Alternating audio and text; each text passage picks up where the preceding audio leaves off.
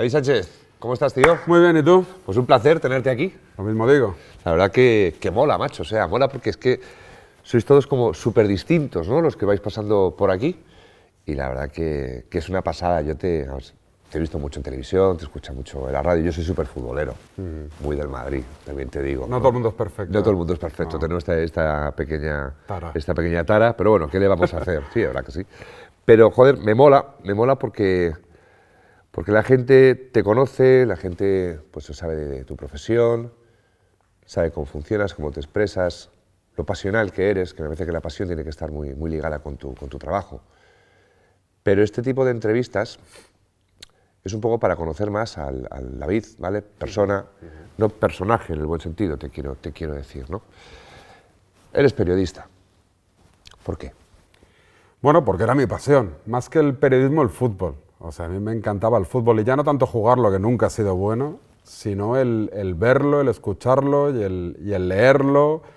Eh, el leerlo porque yo era un fanático de, consumir aquello que ahora ya parece en peligro de extinción, que es el papel, los periódicos deportivos, y porque me encantaban los álbumes de cromos, los de los mundiales, los de la liga. Yo era un enfermo de eso, que mis padres siempre me decían, pero chicos, si tampoco, te apunto a un equipo de fútbol, y yo, no, no. No perdía el trasero por jugar al fútbol, me gustaba el fútbol, pero no, practicarlo pues seguramente porque no era muy bueno, pues oye, prefiero dedicarme o centrarme en aprender algo de verdad.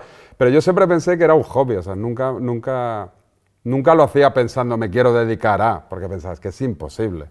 Digo, es imposible dedicarse a eso porque no te pueden pagar por conocerte el nombre del central de Honduras o del portero de, de Bolivia. Digo, por eso no, no, no, te pueden, no te pueden pagar. Y de hecho yo toda mi etapa escolar fui un enfermo de- de- de- del fútbol, pero cuando me preguntaban en casa, oye, ¿qué, tú, qué, qué vas a estudiar? Pues yo un año quería ser abogado, al siguiente ingeniero, al y mi madre, pero chico, céntrate, porque esto es o letras o ciencias, ¿sabes? O sea, ac- aclara tu vida. Mamá, no, no, no sé qué quiero hacer. Hasta que me encontré un amigo al cabo de los años que me dijo, voy a hacer periodismo, voy a estudiar, yo creo que sí, porque tengo un amigo que está haciendo prácticas en COPE Barcelona. Y dije, hostia, a lo mejor se puede tal. Y dije, oye, pues mira, digo, soy joven, yo lo intento y si no puedo, pues oye, yo ya había trabajado en las Olimpiadas de Barcelona en, en un hotel de camarero, conocía un poco el mundo de la hostelería, dije, chico, como mal menor, pues o soy camarero, soy transportista o trabajar en un supermercado, ¿qué más me da? Y al final, mira, eh, estudié esto, me dediqué a esto y sobre todo que yo creo que, que- que tuve mucha suerte, porque yo creo que, por lo menos en el periodismo deportivo, supongo que tienes que valer, pero creo que es casi tan importante tener suerte como valer. ¿Terminas periodismo? ¿No? ¿Qué haces? ¿Cómo empiezas? No, antes yo, yo, yo hice publicidad, después hice unos cursos de periodismo de tres años en Barcelona y me apunté porque dije, hostia, me encanta esto, pero digo, como no creo que me dedique a esto, digo, lo hago porque me apetece. Me apunté y al poco, pues esa, esa, esa media universidad privada que era, tenía una bolsa de prácticas así importante y había una práctica en la cadena COPE en un programa que no era deportivo, era en, una, en un programa de Navidad este de recogida de juguetes, Sí. pues necesitaban a gente, o sea, que era producción pura y dura, o sea, llamar por teléfono, oye, unas cajas de juguetes para ir a buscarlas.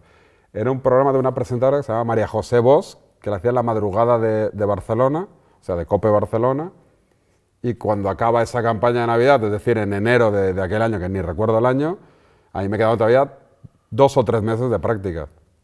Y es cuando el director de COPE Barcelona me dijo lo de, bueno, te quedan dos meses de prácticas, eh, ¿dónde quieres? O sea, y claro, como yo era un enfermo del fútbol, yo era un enfermo de escuchar a García, dije, hostia, y claro, yo los de deportes los veía, que no los había visto en mi vida, pero los conocía a todos por voz. Alfredo Martínez, a Ricard Vicente, a José Manuel Oliván, a Albert Arran, coño, yo los veía y cuando hablaban con cualquier persona yo sabía que eran ellos, digo, hostia, este es el que entra con García. tal. Entonces me dice, venga, pues vete para deporte dos, dos meses. Y lo que te comentaba antes, yo entré, además yo cuando entro digo, hostia, con, con la voz que tengo, que no es una voz radiofónica, eh, esta peña que tiene muchas tablas y tal, digo, es imposible que yo me pueda vivir de la radio. Y lo que te decía, hubo una movida entre el chico que hacía la información del Barcelona y la empresa, no sé qué demonios pasó, que aquello acaba con que lo echan. O se va o no, no tengo ni idea qué pasó. Y como la gente de esa reacción era gente ya de que tenía su, sus familias, sus hijos, no estaban por el rollo de, por ejemplo, hacer Barcelona y viajar.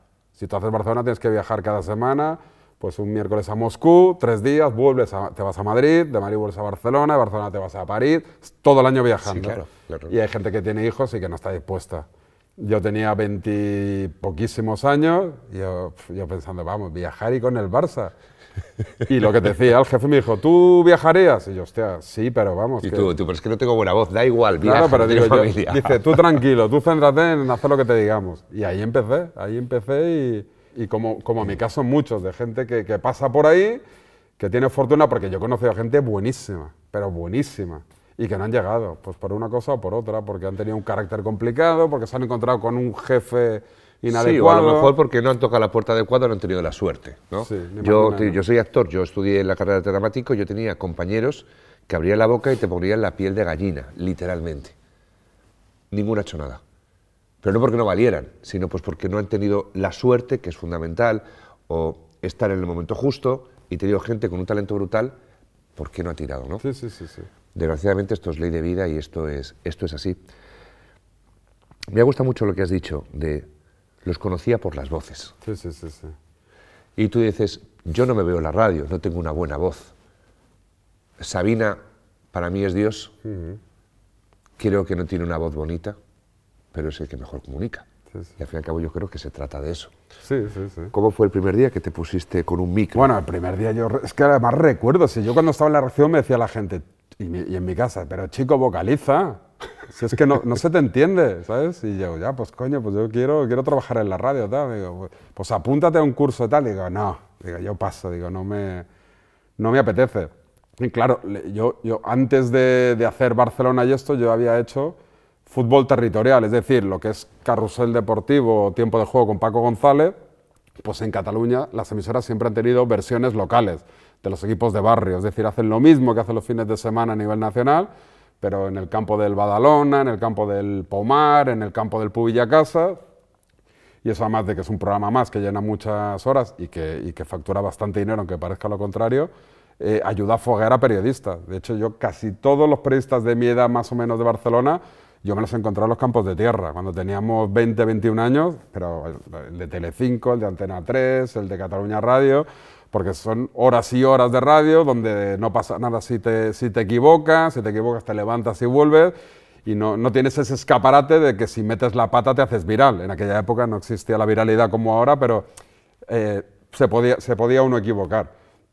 Bueno, pues yo recuerdo que al principio yo iba acojonado y sobre todo porque además tenía el plus de García, donde la fama aquella de, hostia, si metes la pata con García te cruje en antena. O sea, el, el miedo ese histórico de, hostia, es que las broncas de García en antena son tremendas. ¿Llegaste a conocer a García? Sí, sí, claro, yo, yo era del equipo de García. Es verdad que el que daba la cara ante García era Alfredo Martínez, mi jefe en Barcelona, pero después en antena tú estás hablando y sabes que te está escuchando García, te está preguntando García y que la presión te la mete García. Es verdad que era un gran jefe, que tenía fama de meter bronca, pero también era un jefe que, que ayudaba a la gente, que, que pagaba muy bien a la gente, es decir, que era muy generoso con los suyos, pero también exigía muchísimo. Y yo recuerdo que, claro, era la, era la época de la, de la guerra durísima de la cadena serie, de la cadena COPE, de José Ramón de la Morena. Y García. Y García era, era, cuando íbamos con el Barcelona en el invento a Múnich y el protagonista era Rivaldo, el brasileño, había que meter a Rivaldo el primero, sí o sí. Y si lo metía primero el de la SER, García ya no lo quería, porque ya le había dado el ataque de cuerno, con lo cual si no lo quería era porque tú habías perdido ese duelo con el de la cadena SER, con lo cual te comías la bronca. Y yo recuerdo que yo disfruté muchísimo mi etapa de, viajar con el Barcelona, porque conoces todo el mundo, porque vas a hoteles de cinco estrellas, porque estás con los mejores jugadores de, de- del Barça en este caso, pero el día del partido yo recuerdo que era un sufrimiento, porque yo solo pensaba en meter al tío antes que el de la SER. Y yo pensaba además, siempre pensaba, mejor que empaten. O sea, yo deseaba los empates, un 0-0, porque entonces yo podía meter a cualquiera. Cualquiera eh, podría ser protagonista. Si quedaban 3-0 y los tres goles eran de Rivaldo, o metía a Rivaldo o a García no le valía. Y a De la Morena lo mismo. Y yo iba a Estambul con el Barça y yo me preocupaba más de quedar con un taxista en una puerta o en un punto determinado del estadio para salir corriendo antes de acabar el partido irme al aeropuerto de Estambul y esperar al equipo para, para poder pasarle el teléfono a García antes de que subieran al avión donde ya no te dejaban. Con lo cual el día del partido recuerdo que era un sufrimiento y cuando se acabó esta guerra... Y entonces ya cambió como, te iba a decir mi personaje, porque yo iba a decir, yo era un periodista normal, en el sentido de, oye, el, cronista corresponsal, García te escucha Rivaldo, pim, pam, pum. Y cuando se acabó toda esta guerra, yo me fui a, a Marca y a Radio Marca, me, liberé tanto que empecé pues, a ser como yo, más natural. Yo soy del Barça, pues yo defiendo al Barça y, le pegaba palos al del Madrid y le decía a la otra que no sé qué, sin ningún tipo de miedo. Yo creo que como que me liberé de esto de hostia, de no estar pendiente que me pegue la bronca a nadie y al final, pues yo qué sé, pues no sé si caló, si cuajó, si gustó, pero, pero, pero la vida me sonrió en lo profesional. Sí, pero a lo mejor, si no, cojo un poquito de agua, si a lo mejor resulta, vale, que no pasas por toda esta presión de hostias, tengo que meter a Rivaldo antes de que lo meta de la Morena, o tengo que hacer no sé qué, o tengo el taxi, todo el rollo, pues a lo mejor cuando ya tienes esta liberación, pues a lo mejor no te hubiera dado por eh, decir, voy a meter un palo hasta en Madrid. Voy seguramente. A ser, coño, como más relajado y más como soy yo, ¿no? Sí, sí, seguramente. Yo, yo creo que aquella, la mejor etapa eh, profesionalmente hablando de mi vida fue la que yo viajé. Eh, en el equipo de García con el Barcelona, porque era una época en la cual los medios, en este caso García, tenía mucho dinero de presupuesto, no se reparaban gastos. O sea, a mí en verano me decían todos los viajes que haga el Barcelona durante todo el año, amistosos incluidos, que da apunte la agencia de viajes del Barcelona. Y yo me iba a Moscú, me iba a México, me iba 10 días a Ámsterdam con el Bar, todo que con veintipocos años es la, la leche. Un sueño. claro, a mí me pagaban fatal. O sea, tenía una nómina lamentable, porque además me daba a mí. Si yo lo que quería era viajar con el Barça, ir a todos los estadios del mundo, en hoteles cinco estrellas, con mis colegas, porque al final, como al final mis colegas eran el de la SER, el de Cataluña Radio, el de Com Radio, el del Sport, el del Mundo Deportivo, el de La Vanguardia, porque estábamos todo el día juntos, en los entrenos y en los viajes. Y a mí la nómina me daba igual, yo pensaba así con esta edad, ¿qué más da? Yo seguía pensando que no me iba a dedicar a eso. Como yo veía que había tantos, tantos cambios en los medios de comunicación, que iban unos, volvían otros, yo pensaba, esto se puede acabar en cualquier momento, con lo cual disfruta el momento y ya está. Pero vi que aquello perduraba en el tiempo, pasó lo que pasó con García, nos fuimos a Onda Cero con García, es cuando García se va de copia a Onda Cero, cuando eh, Onda Cero prescinde de García, pues Onda Cero que dijo, oye, todos los que han venido con García, que les han doblado la nómina, todos al, al rinche, todos para casa. Claro. Y es cuando nos fuimos es cuando dije, hostia, por primera vez en mi vida estoy en el, en el paro. Tío, y me acaba de pillar un piso, o sea, me, me acaba de... Yo con mi primer, era la época aquella que tú ibas con una nómina, daba igual la cantidad, y te daban el piso para el coche, el Qué sofá. tiempos aquellos, ¿eh? Bueno, bueno. Entonces yo me compré el piso y a los tres meses nos echaron a todos. Y yo, hostia, ya ¿Qué sientes ahí? Claro, es cuando digo, "Pff". como yo soy un tío bastante tranquilo, tampoco te pienses que ni me agobié ni me deprimí. Pensé, bueno, el piso era época de boom inmobiliario, pensé, lo vendo, como mal menor recupero, que yo creo que hubiese ganado. Digo, y trabajo complicado, porque yo seguía pensando, tío, es- ¿y qué- qué- quién me va a fichar a mí? ¿Sabes? Y tampoco... Y entonces, justo en ese momento, Radiomarca abre delegación en Barcelona. O sea, yo antes de irme a inscribir al paro, porque me echaron, era un día de verano, pues dije, bueno, la semana que viene voy a apuntarme al paro y a cobrar algo. Justo antes me llama Paco García Caridad. Oye, vamos a abrir una delegación en, Ba- en Barcelona, ¿te vienes? Yo, sí, sí, dice, sería para lo mismo, para hacer Barça, para, para, para lo que hacías sí, con García, exactamente lo mismo, pero en Radiomarca. Y con el parapeto del Mundo Marca, el periódico más, más vendido, la web más visitada. Y digo, sí, sí, digo, pues, pues encantado y volví a decir, hostia, he vuelto a tener suerte en, otra, otra, otra vez suerte en mi vida. Y ahí estuve en Radiomarca encantado de la vida, esa etapa. Ya no tenía, eh, conseguí hacer lo mismo que en el equipo de García sin la presión de García. Con lo cual era el- el- el- lo mejor del mundo mundial. Tenía un inconveniente que me pagaban menos. ¿Sabes? Pero claro, es que todo en la vida no se puede tener. No, por supuesto. Y a esa edad, a mí, como el dinero nunca me ha importado, nu- nunca me ha importado, o no, no me ha importado mucho, no ha sido lo más importante, aquella etapa fue maravillosa. Maravillosa, porque trabajaba en una radio que era 24 horas deportes. Es decir, que la prioridad era el deporte. Yo trabajaba en COPE, en Onda Cero, donde la prioridad es la política. Sí, la información diaria. y el, y el deporte, pues es lo que es. El fin de semana, pues en Radio Marca no, lo importante era el deporte. Seguía viajando con el, seguía viajando con el Barcelona y me quitaba el lastre de, de- de la presión este insoportable de, de los días de, de partido. Y así estuve unos años hasta que pasó. Que ya dije, hostia, me lo paso espectacularmente bien, esto es cojonudo, pero hostia, me tendría que pagar un poco más. Digo, porque claro, se, trataría, se trataría de pagar la hipoteca y poder hacer algo, algo, algo más, Sí. ¿sabes? Y, y entonces, entonces ya me empecé a quemar, me empecé a quemar, me empecé a quemar y dije, mira, pf, mira, si me echan, tío, me da igual. Y entré en, la, en Radio Marca, hay muchas tertulias, mucha opinión, y entré rollo personaje culé que raja de la prensa de Madrid, de toda la caverna mediática que diría la porta. Y Pero entonces ahí... eso, ¿Eso es impuesto No, o no, eres no, tú quien no. lo haces? Eso fui yo que dije, mira, yo lo hago. Porque estaba muy quemado. Digo, y si se cabrean los jefes, que me echen. ¿Sabes lo que te quiero decir?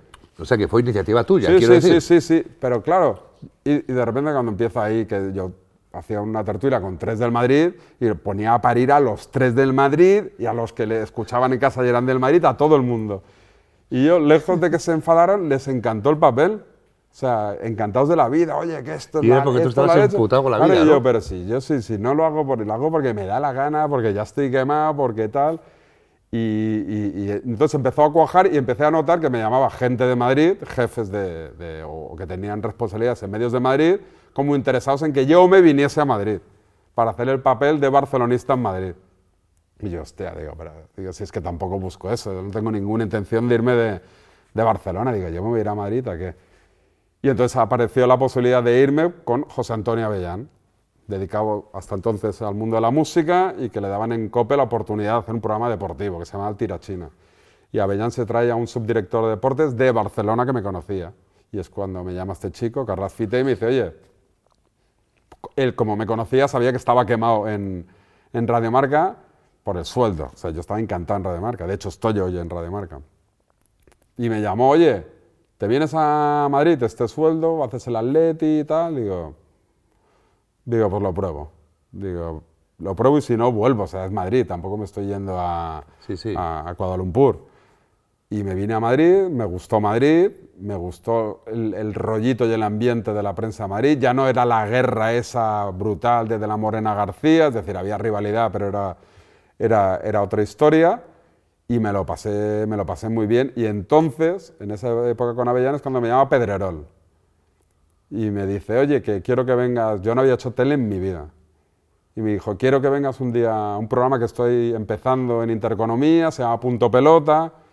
Estaba al lado de la COPE, estaba en Paseo Castellana. Y digo, hostia, digo, pero Josep, yo es que no he hecho tele en mi vida. Ah, ya, pero yo creo que puede funcionar, vamos a probar. Y le digo, es que no me veo. Digo, yo es que no lo veo. Digo, es que no me veo. Me costó verme en la radio mucho más en la tele. Y me dice, vente, vamos a probarlo, tal. Y entonces ya fui con Pererol, probé, me gustó el rollo. Además, como tenía, teníamos la sensación de que nos veía poca gente.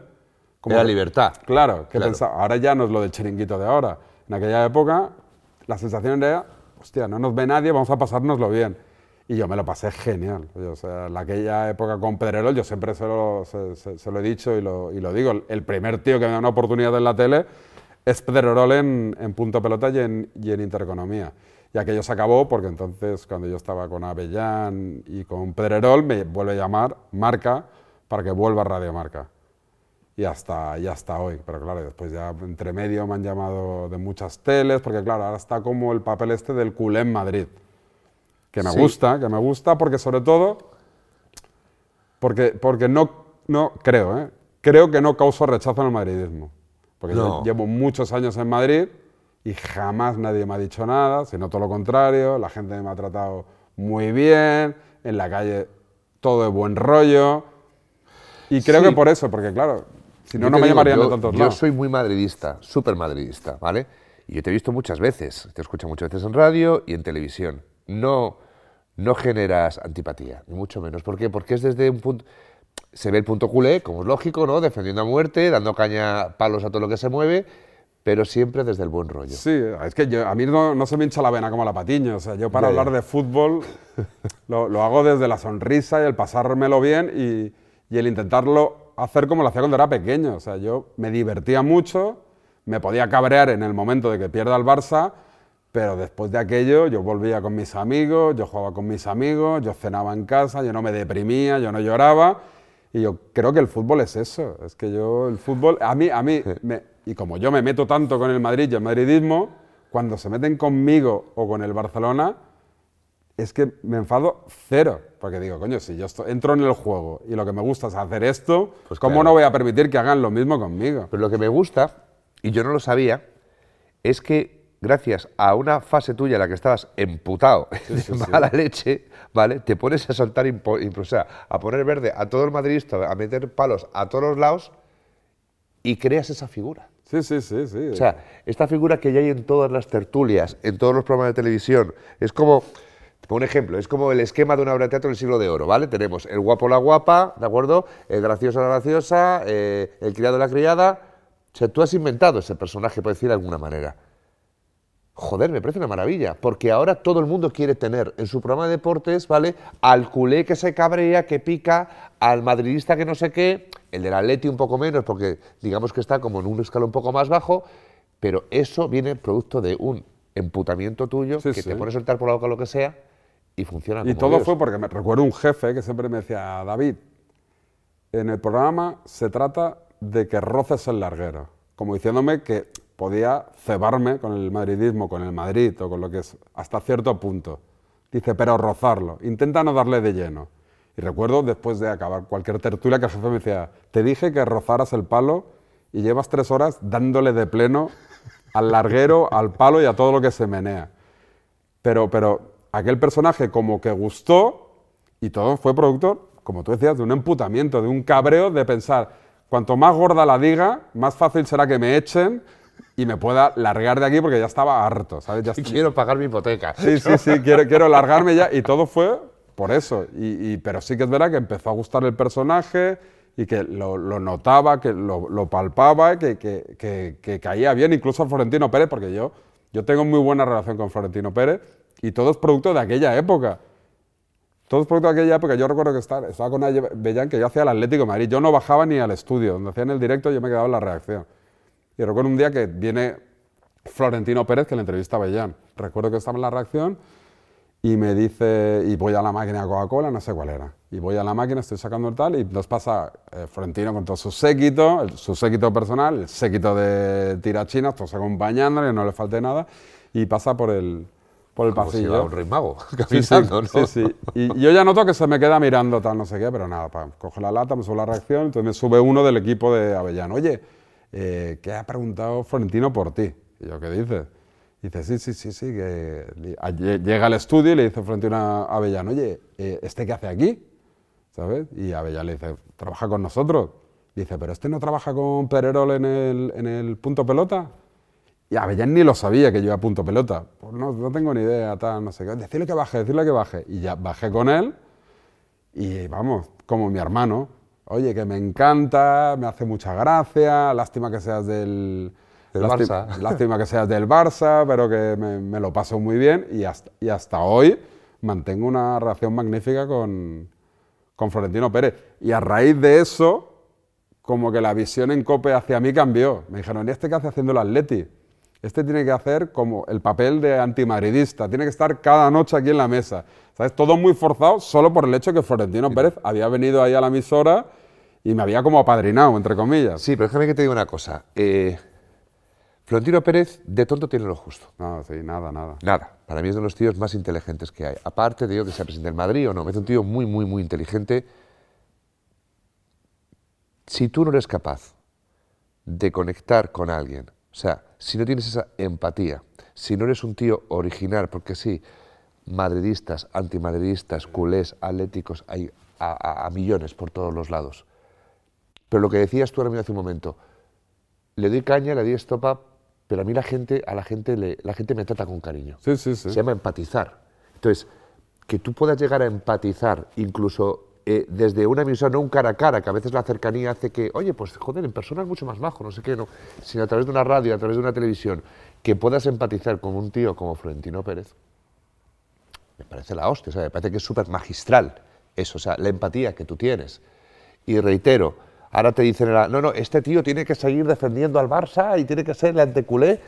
Cuando piensa que soy invención suya, ¿y qué coño? Fue una cosa tuya que a partir de ahí sí, surgió sí. y todo depende de una originalidad. Sí, sí, pero, o sea, todo, todo fue producto de eso. De hecho, si voy a algún sitio y ya inten- me, me- me intentan como reconducir, tira por aquí, no ya no. Ya no entra. No, no, es que no, no me sale. Yo, de hecho, he rechazado proyectos porque, porque no, no porque me impongan nada, sino porque quieren que hacer algo, quieren que haga algo, pero que no salga de mí. Es decir, me quieren, de- me, me quieren hacer ver que si actúo de esta manera, le- me, me irá mejor a mí y al programa.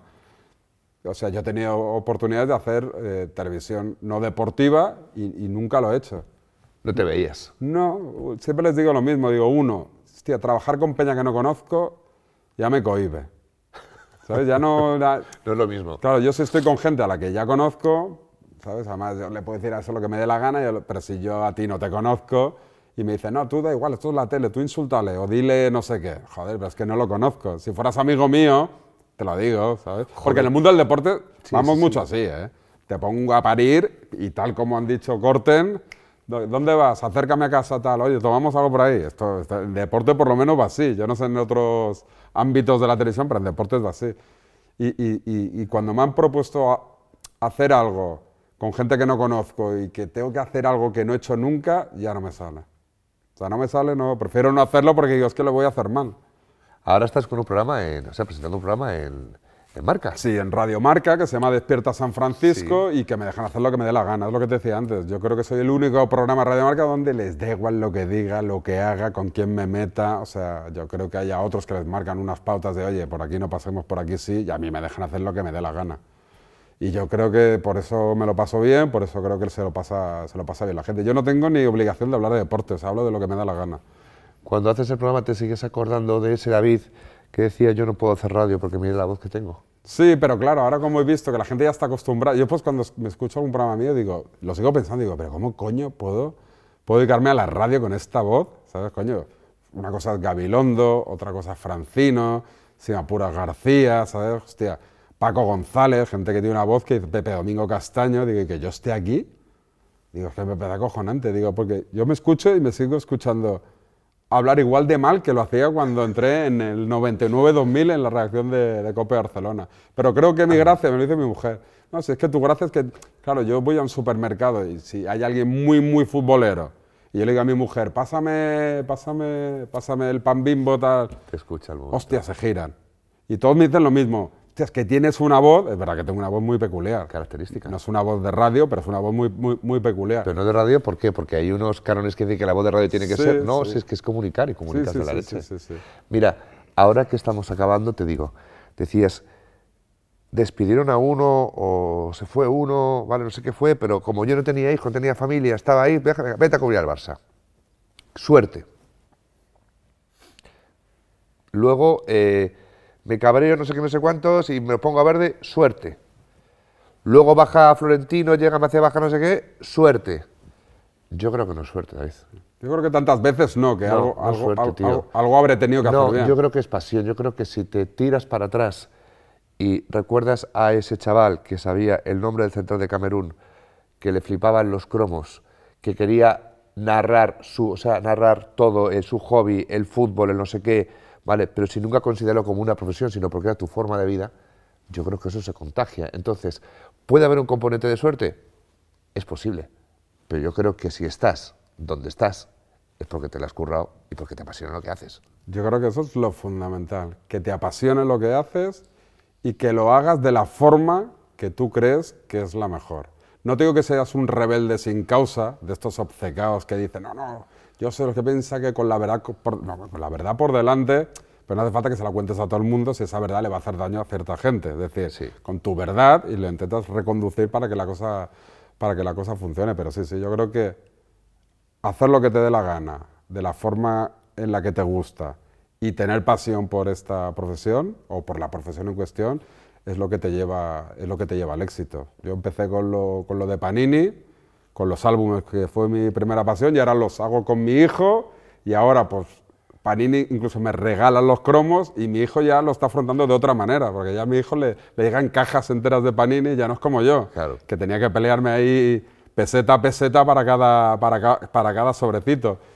Bueno, yo creo que, por ejemplo, ahora mi hijo es un enfermo del fútbol y a mí, y a mí no me gusta hablar de fútbol, porque como hablo todo el día de fútbol, Quieres cambiar de tema en casa. es que cada claro. vez que me encuentro amigos de Barcelona, ¿qué tal? Oye, y van a fichar tal, y siempre les digo lo mismo, que es la verdad. Además, digo, no tengo ni idea si lo van a fichar. Joder, pero si te dedicas a esto. Digo, ya, bueno, yo me digo esto, me dedico a entretener. Yo no me. no, es que no tengo ni idea. Y se piensan que lo hago para sacármelos de encima.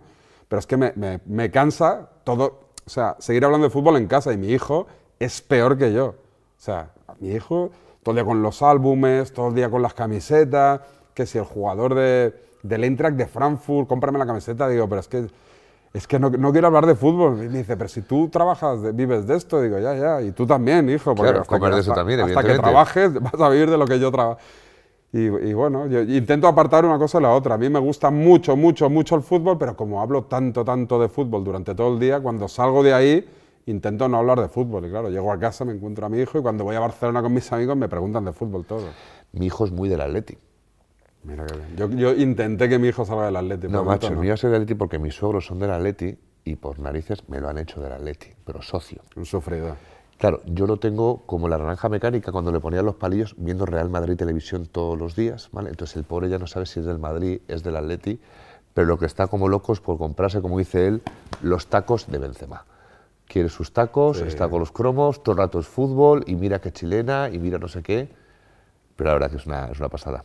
Mi hijo, mi hijo todavía no lo tiene claro. Es verdad que lo que te comentaba antes, como ahora tengo, una, te- tengo buena relación con Florentino Pérez, él está echando de su parte para que toda mi familia salga al Real Madrid.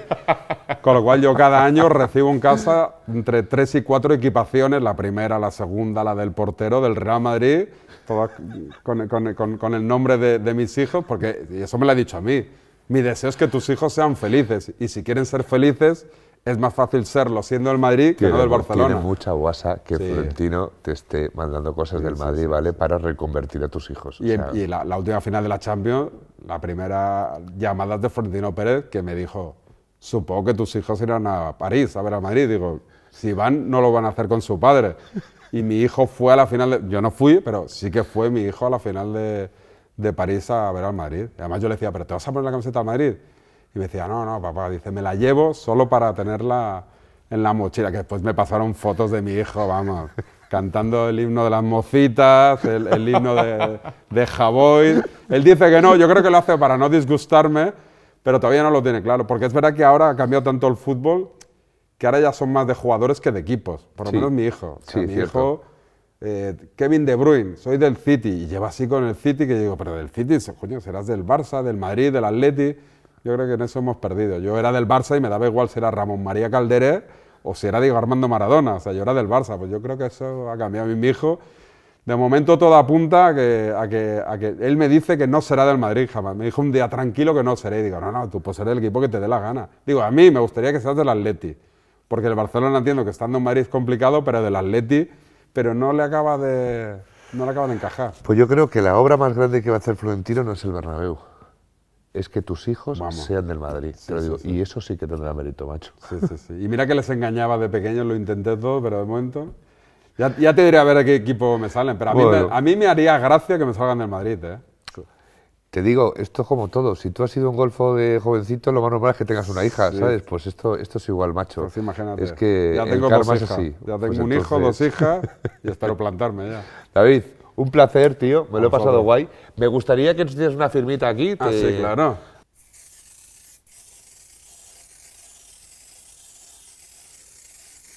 Voy a poner radio, que es lo que me gusta de verdad. Pues es bonito.